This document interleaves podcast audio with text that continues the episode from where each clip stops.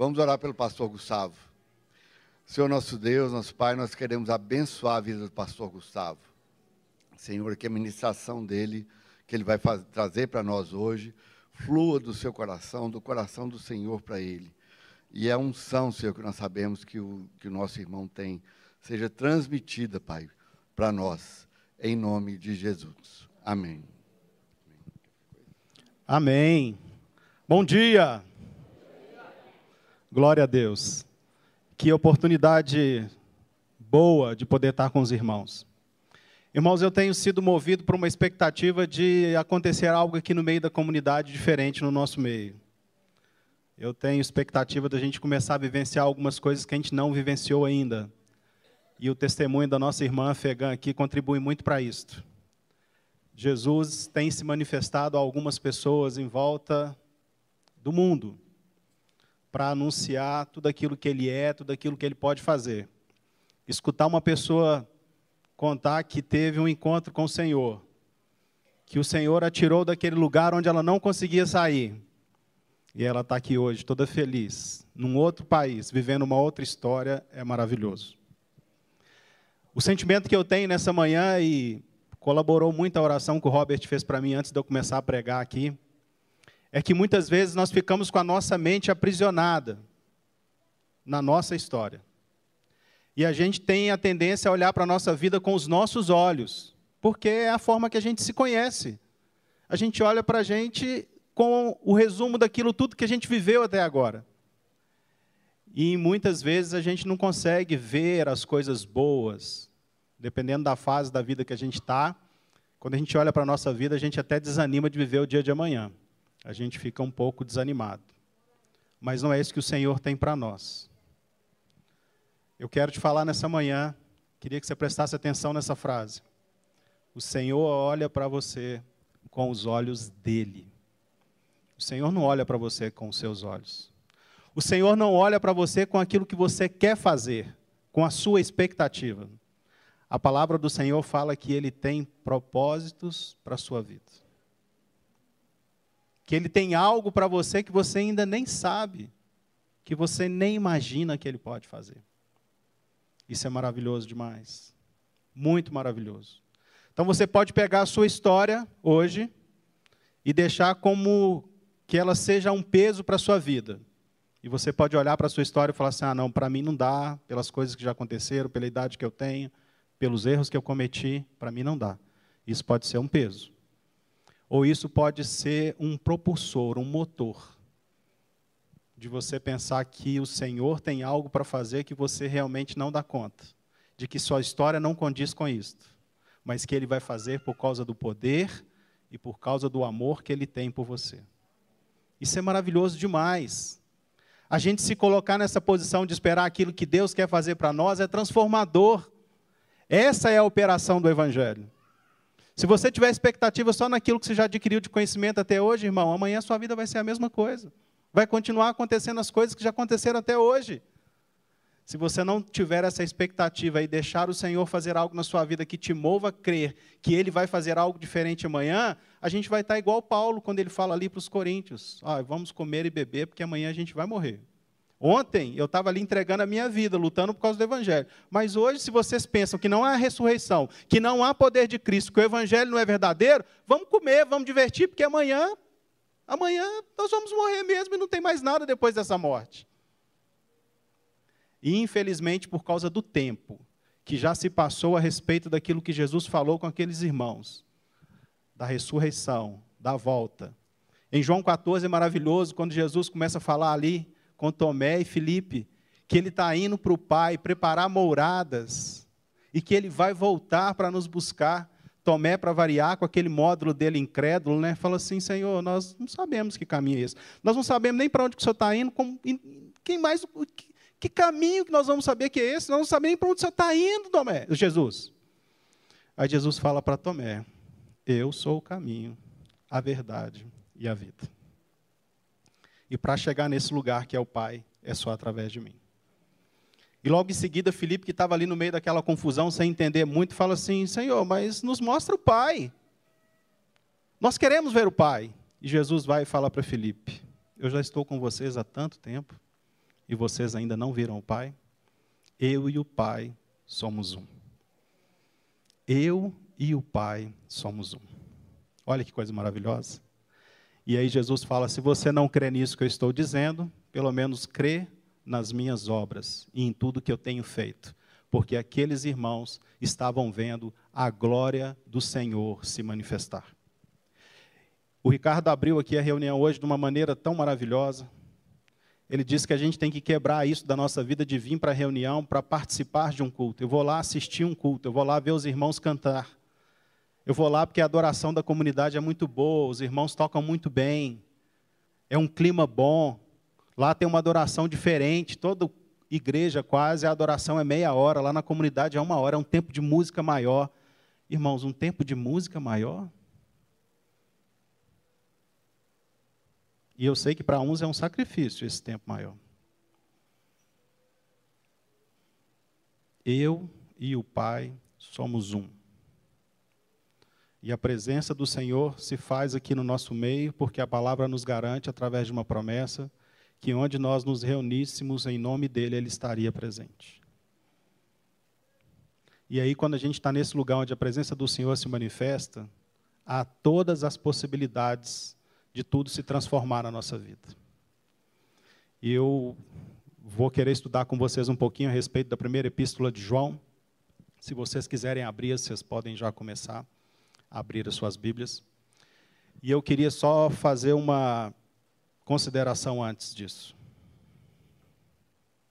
Irmãos, eu queria que você parasse de fazer uma balança na sua vida. O Senhor me falou claramente que tem pessoas aqui que têm feito uma balança em sua vida. Ele pontua tudo que ele tem feito de bom para o Senhor e coloca aqui na balança. Aí ele acha que ele está com superávit. E aí então ele se dá o direito de fazer algumas coisas erradas.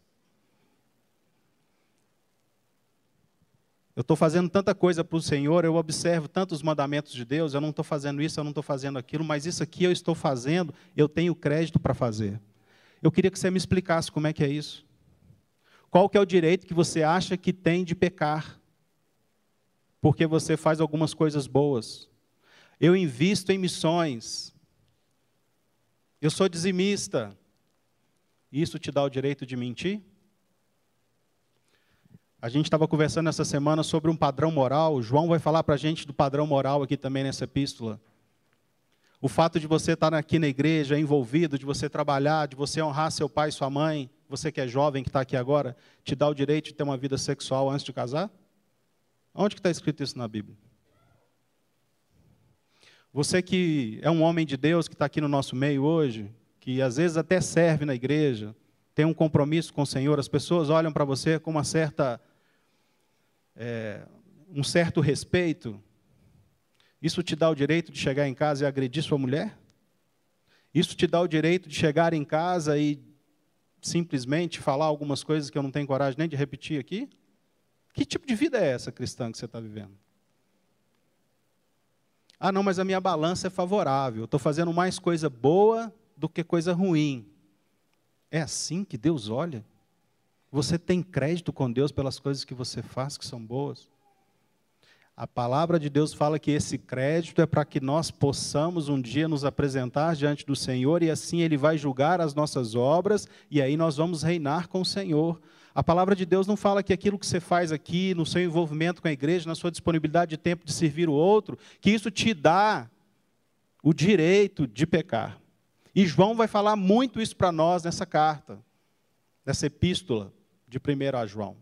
João escreve essa carta num contexto onde ele vai combater falsos mestres, aonde tem um ensino ali dentro da igreja que muitos irmãos estão se desviando, mas eles não estão só se desviando do evangelho naquele momento. Eles também estão falando contra o movimento de Cristo.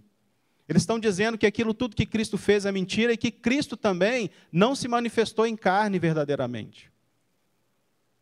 Era um tipo de ensino que tinha ali a respeito do gnosticismo, que se você investigar um pouquinho, você vai entender o que eu estou falando. Então, Paulo vai trazer, eh, João vai trazer para a gente um contexto muito interessante para que a gente caminhe e chegue ao ponto de identificar isso dentro ali daquela igreja e identificar esse ensino errado. Mas tem um conceito moral aqui muito grande, que nós precisamos de avançar.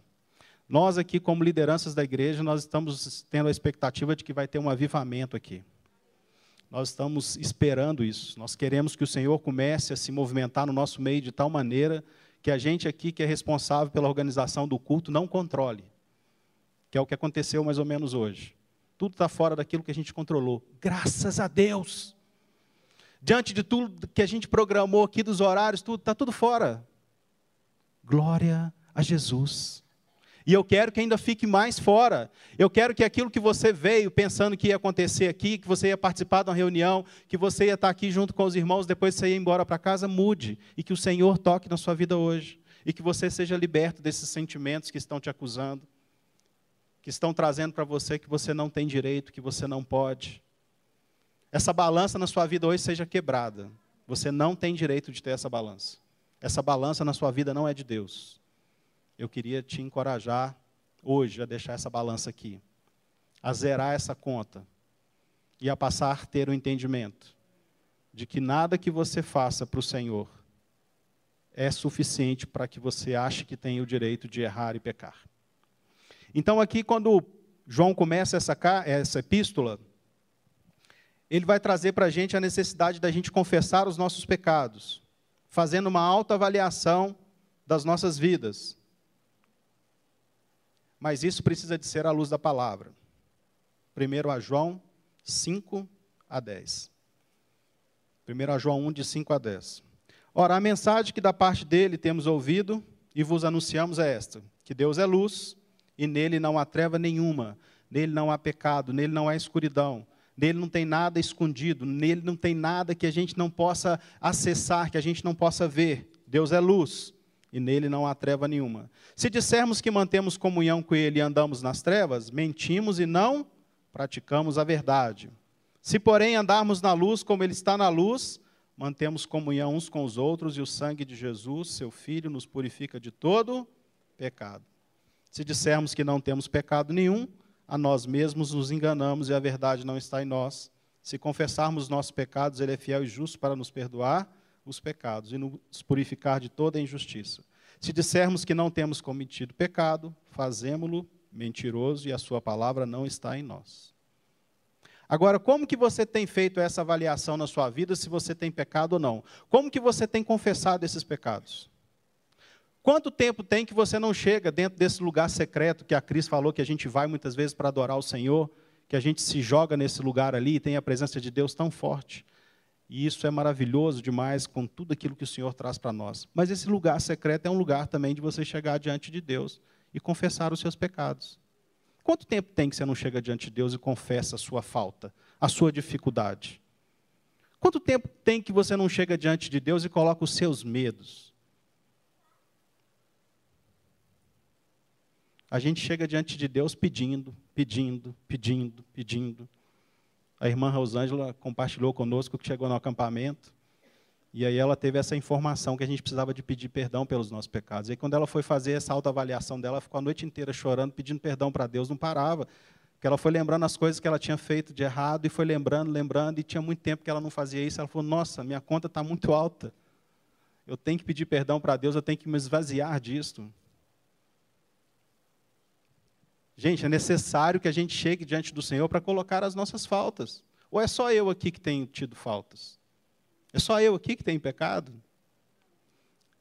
E eu tenho chegado, procurado chegar diante de Deus e colocar diante, colocado diante dele as minhas faltas, as minhas dificuldades. E eu posso falar para os irmãos que isso tem mudado a minha vida. Faz algum tempo que eu decidi jogar minha balança fora e isso tem transformado algumas coisas em mim, na minha vida. E eu queria te encorajar a fazer isso também. Você tem procurado alguns conselhos para poder averiguar como que está a sua vida diante do Senhor? Aonde que você busca saber se aquilo que você está fazendo é errado ou certo? Você busca isso à luz da palavra? Se você buscar a luz da palavra, não vai ter como você ter balança, não. Se você buscar tentar alinhar a sua vida conforme está escrito aqui, você vai ver que o crédito que você tem é para servir ao Senhor. Que aquilo que você está fazendo te faz chegar mais perto do Senhor, para o adorar, para o servir. Então, João começa com isso e depois ele traz um contexto moral dessas coisas todas. Uma vida de obediência. Primeiro a João 2, de 1 a 6. Filhinhos meus, essas coisas vos escrevo para que não pequeis. Ele está advertindo, ele está ensinando, ele está dando direção para que a gente não peque. Mas, mas, se todavia alguém pecar, temos advogado junto ao Pai, Jesus Cristo, o justo. Eu acho lindo quando tem essa vírgula, Jesus Cristo, o justo. Ele é justo. E ele é a propiciação pelos pecados, não somente pelos nossos próprios, mas ainda pelo do mundo inteiro. Ora, sabemos que o temos conhecido por isto, se guardarmos os seus mandamentos. Aquele que diz eu conheço e não guarda os seus mandamentos é mentiroso, e nele não está a verdade. Aquele, entretanto, que guarda a sua palavra, nele verdadeiramente tem sido aperfeiçoado o amor de Deus. Nisto sabemos que estamos nele. Aquele que diz que permanece nele, esse deve também andar assim como ele andou. A gente tem falado muito aqui a respeito de testemunho, né? O pastor Neve tem batido nessa tecla. Eu não sei se vocês perceberam, mas por volta do mês de março, ele fez uma observação dura para nós aqui na igreja. Ele perguntou quando é que tinha sido o último batismo aqui da igreja. E ele, de alguma forma, tentou, tentou trazer à memória nossa quem foram as pessoas que se batizaram. Se foram pessoas novas, se foram pessoas que nós ganhamos para Cristo. E não foi. Dois dos que se batizaram foram meus filhos, e teve mais dois ou três naquele dia que se batizaram, que também já era aqui do contexto da igreja esse andar aqui, esse guardar os mandamentos, tem que provocar algo onde a gente está. É muito legal, né? Essa balança favorável, quando as pessoas olham para a gente e falam assim: nossa, você tem um caráter legal, você é uma pessoa reta, lá no seu prédio você é um cara bom, ajuda todo mundo. Você é realmente um irmão muito legal, você é uma irmã prestativa, comunicativa, sempre alegre e você recebe aquilo, dá uma enxada, né? se infla, fala, nossa, que bacana, estou recebendo aqui um louvor. E você não tem coragem de falar o que está te motivando a ser essa pessoa. Porque se você tiver essa coragem de falar para essa pessoa o que está te motivando a ser dessa forma, o porquê você está dessa forma, porque você age dessa forma, você vai estar tá anunciando para essa pessoa Jesus porque eu acredito que tudo que fazemos, temos que fazer para que o Senhor se agrade. Então, por que, que a gente está com essa perna de testemunho tão. essa perna evangelística, essa coluna aqui da igreja tão deficitária? Nós estamos já no mês de setembro, de agosto, quase setembro. Quantas pessoas você já falou do amor de Deus esse ano? Quantas pessoas você já evangelizou esse ano? Quantas pessoas descobriram que você é cristão, que você congrega numa comunidade que professa Jesus Cristo como Senhor? Aqui está falando, João está fazendo essa observação para esse pessoal aqui. Ora, Sabemos que o temos conhecido por isso, se guardarmos os seus mandamentos.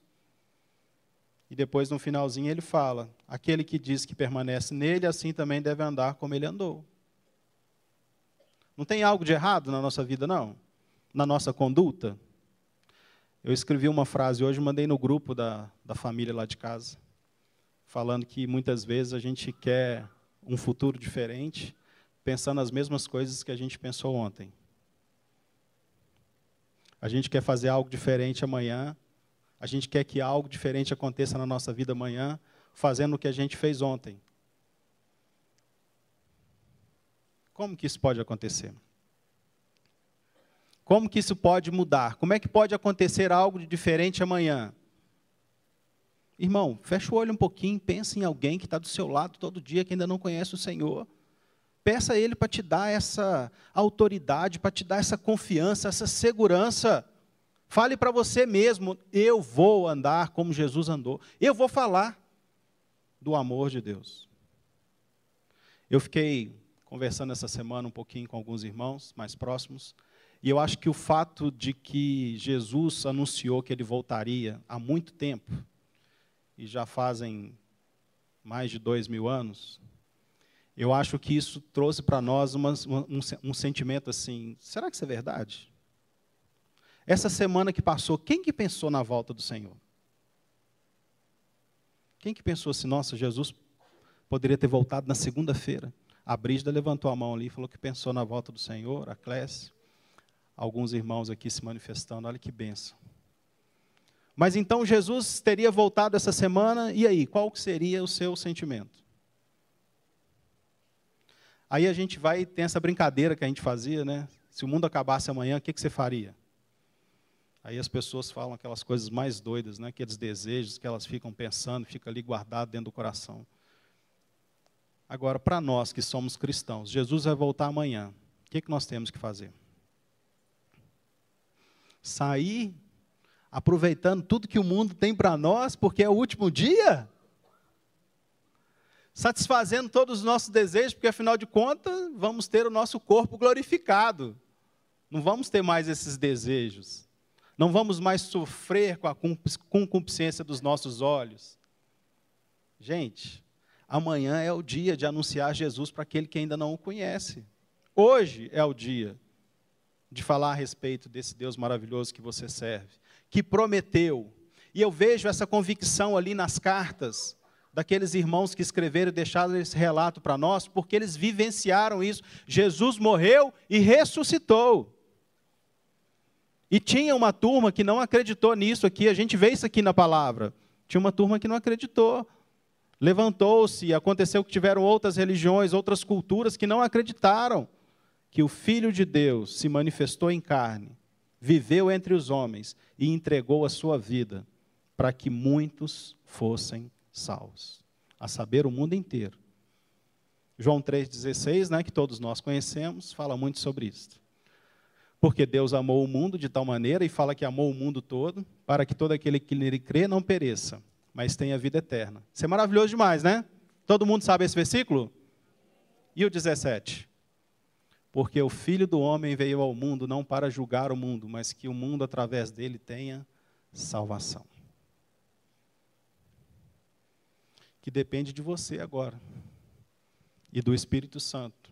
Você que já detém a verdade é necessário que você que detém essa verdade, que crê nisto, ande conforme Cristo andou. Jogue a sua balança fora. Jogue a sua balança fora. Então nós precisamos desse entendimento. A terceira coisa que eu quero aqui falar a respeito dessa epístola é que Paulo, que João observa para nós aqui a respeito de que os, os irmãos estavam tendo dificuldade com as coisas do mundo. João, primeira epístola de João, capítulo 2, versículo 15. Olha o que, que João está nos falando. Não se deve amar o mundo. Não andei, não ameis o mundo, nem as coisas que há no mundo. Se alguém amar o mundo, o amor do Pai não está nele. Porque tudo que há no mundo, a concupiscência da carne, a concupiscência dos olhos, a soberba da vida, não procede do Pai, mas procede do mundo. Ora, o mundo, bem como a sua, mas porém, permanece para eternamente. Eu acho engraçado que, às vezes, a gente questiona alguns irmãos mais próximos, que ele não está tendo uma vida de leitura da palavra, ele fala que tem muita dificuldade com leitura, tem muita dificuldade em parar para poder ler a Bíblia. Mas ele passa o tempo inteiro na mídia social. Como que é isso? Aí entra de novo a balança. Você fala assim, pô, mas você não está lendo nada da Bíblia. Eu falo assim, não, eu acordei, eu li o versículo do dia. Tem umas Bíblias que mandam o versículo do dia, não tem? Uns aplicativos? Aí a pessoa coloca lá, não, de manhã cedinho eu já li o versículo do dia, o pensamento do dia, o pão diário. Eu já li ali, fiz meu devocional de cinco minutos, pensando no ônibus, pensando no Uber, pensando no carro para ir para o trabalho, pensando nos desafios do dia, já fiz meu devocional. E aí ele passa o resto do dia inteirinho, sem lembrar do Senhor ele passa muitas vezes, durante esse dia, aproximadamente duas horas no Instagram. Recebendo umas informações, eu sei lá de quê. E também no negócio aí que chama TikTok, que eu não sei o que, que acontece lá, porque eu nem tenho, não sei o que, que é, mas o povo fala que também prende a mente do povo. Tive nem curiosidade de ver. Diz que tem umas dancinhas lá sensual que os homens ficam doidos. Não sai daquilo. Mas na balança na cabeça dele, ele fez o devocional. Ele leu o versículo de manhã. Ele veio no culto domingo. Olha que bênção. Cara crente. E durante a semana esqueceu do Senhor. E essa parte aqui que Jesus está falando para a gente andar como ele andou, como é que fica? Como é que fica? Essa nossa conduta, essa vida diária. Como a Jusceia disse aqui para nós na hora da ceia. Esse fruto tem que ser diário. Eu acredito que Jesus olha para nós e quer ver fruto o tempo inteiro. E eu queria te aconselhar a não tentar enganar Jesus. Porque quando ele olhou para aquela figueira, mandou pegar o fruto e não tinha, ele fez com que aquela figueira secasse. Aquela figueira tinha folhas que demonstravam que ela tinha a obrigação de ter frutos, porque ela tinha toda a aparência de uma figueira que tinha frutos, mas ela não tinha frutos. Sabe o que, que faz a gente viver uma vida como essa figueira? A nossa balança. O nosso conceito moral de achar que a gente está fazendo muita coisa para o Senhor. Muita coisa para o Senhor. E isso nos dá o direito de viver uma vida de qualquer forma, uma vida de qualquer jeito. E quando a gente assusta, a gente está aprisionado, a nossa mente está presa, nós estamos sofrendo, nós estamos com sentimentos de morte, nós estamos com o sentimento que a gente não vai dar conta de que Deus não nos ama, porque tudo para nós é tão difícil. Irmão, se esse sentimento chegar no seu coração, se esse sentimento estiver na sua vida hoje que você não quer nem viver mais, você fala para esse sentimento e para o diabo que está te acusando o seguinte: eu não olho para a minha vida com os meus olhos. E se hoje o Senhor, meu Deus, me permite viver, Ele tem um propósito na minha vida. E eu vou cumprir esse propósito. E eu vou cumprir esse propósito e eu vou exercer aquilo que o Senhor espera de mim. Essa é a nossa natureza agora, nova. A expectativa de que hoje o Senhor vai fazer algo através da nossa vida. Então, esses irmãos puderam escrever e falar essas coisas com esse amor tão grande, porque eles viram Cristo ressurreto e Cristo anunciando para eles: Eu vou, mas eu vou voltar. Aquilo para eles era tudo que eles esperavam, tudo que eles queriam. Paulo fala que nós vamos ter um corpo glorificado como o de Cristo, como ele se manifestar. Vocês já pararam para pensar nisso? Que coisa maravilhosa. Que coisa maravilhosa. Não tem como você ser cristão, entender a respeito da palavra e não querer estar diante da volta de Jesus. Não tem como. Não tem como. Então, esse padrão moral, a gente precisa de ter atenção a ele. Nós estamos amando mais as coisas do mundo ou nós estamos amando mais as coisas do Senhor? Nós trocamos os nossos compromissos com o Senhor, o nosso tempo com o Senhor, o nosso tempo de comunhão com os irmãos, os, pelos shows que têm acontecido por aí? Nós trocamos o nosso tempo de comunhão, a nossa vida com a igreja, a nossa vida com o Senhor, pelo jogo de futebol, por aquilo que é interesse só nosso, próprio. A gente precisa fazer essa autoavaliação. O que é importante para mim? O que é mais importante para mim? Olha o que está escrito que a gente leu no começo. Se nós mantermos comunhão uns com os outros, confessarmos os nossos pecados, o sangue de Jesus nos purifica de todo pecado. se mantivermos comunhão, se tivermos juntos, os irmãos juntos, compartilhando, vivenciando.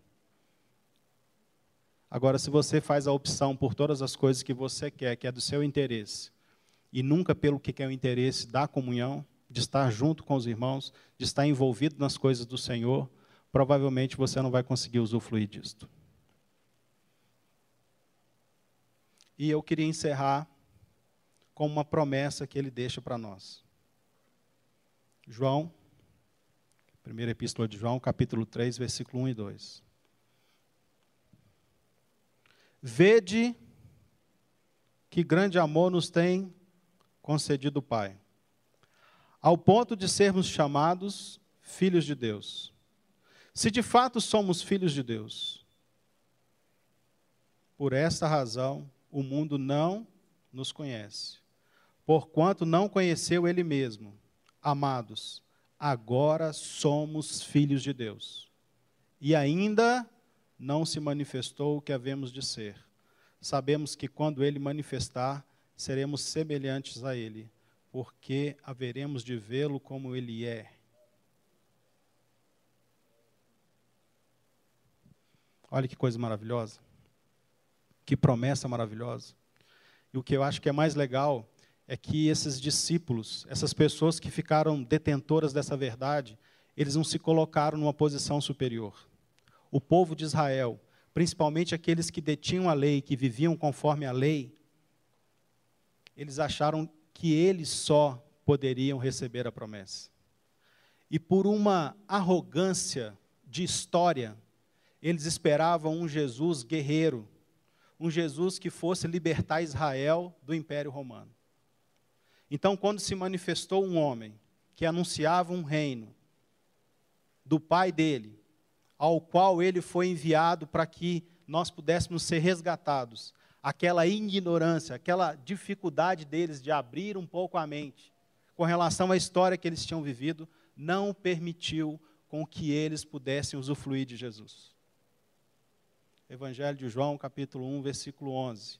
Ele veio para os seus, mas os seus não os. 12. Mas todo quanto aquele que o recebeu, lhe foi dado o direito de ser chamado filho de Deus.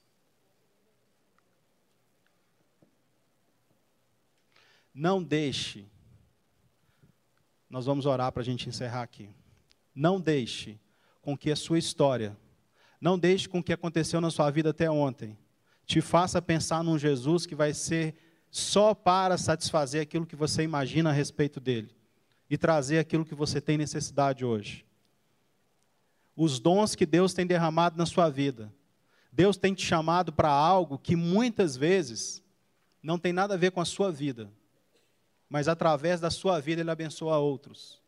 Eu não consigo ver os dons de Deus na minha vida me abençoando. Me abençoa de tabela. Eu não consigo me pastorear, eu sou um pastor aqui da igreja, não me pastoreia. O mestre não fica ensinando para ele mesmo. O que tem o dom de profetizar não profetiza para ele mesmo. O que tem o dom de cura não fica curando ele mesmo. Aquilo que Deus tem depositado na sua vida é para o corpo. E sabe por que, que isso não tem fluído na sua vida? Porque você espera que esse Jesus se manifeste só para aquilo que você tem no seu coração de desejo. Só aquilo que você quer que aconteça na sua vida.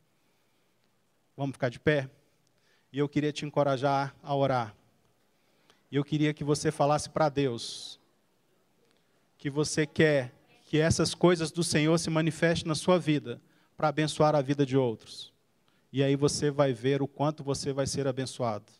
Porque Jesus, revestido de glória, ele não pensou naquilo que era próprio dele, mas ele se entregou por mim e por você. Ele deu a vida dele por mim e por você. E nos serviu de tal maneira que hoje somos mais que abençoados. Deus, nós precisamos, Senhor, desse entendimento e te pedimos, ó Pai Seu Deus, que o Senhor nos fortaleça e que nós possamos jogar a nossa balança fora. Não é um tempo, ó Pai Seu Deus, onde podemos viver negociando com o Senhor e pecando, Pai, e avaliando o que fazemos de bom com aquele pecado que estamos praticando. Nós queremos, ó Pai Seu Deus, uma vida de mudança e transformação. Nos livra e fortalece, ó Pai, para que possamos avançar sem pecado. Mas se caso nós pecarmos, a gente já sabe que nós temos o justo, aquele que intercede por nós e que já nos justificou diante do Pai. Mas nos ajuda, Pai, a andar agora conforme ele andou.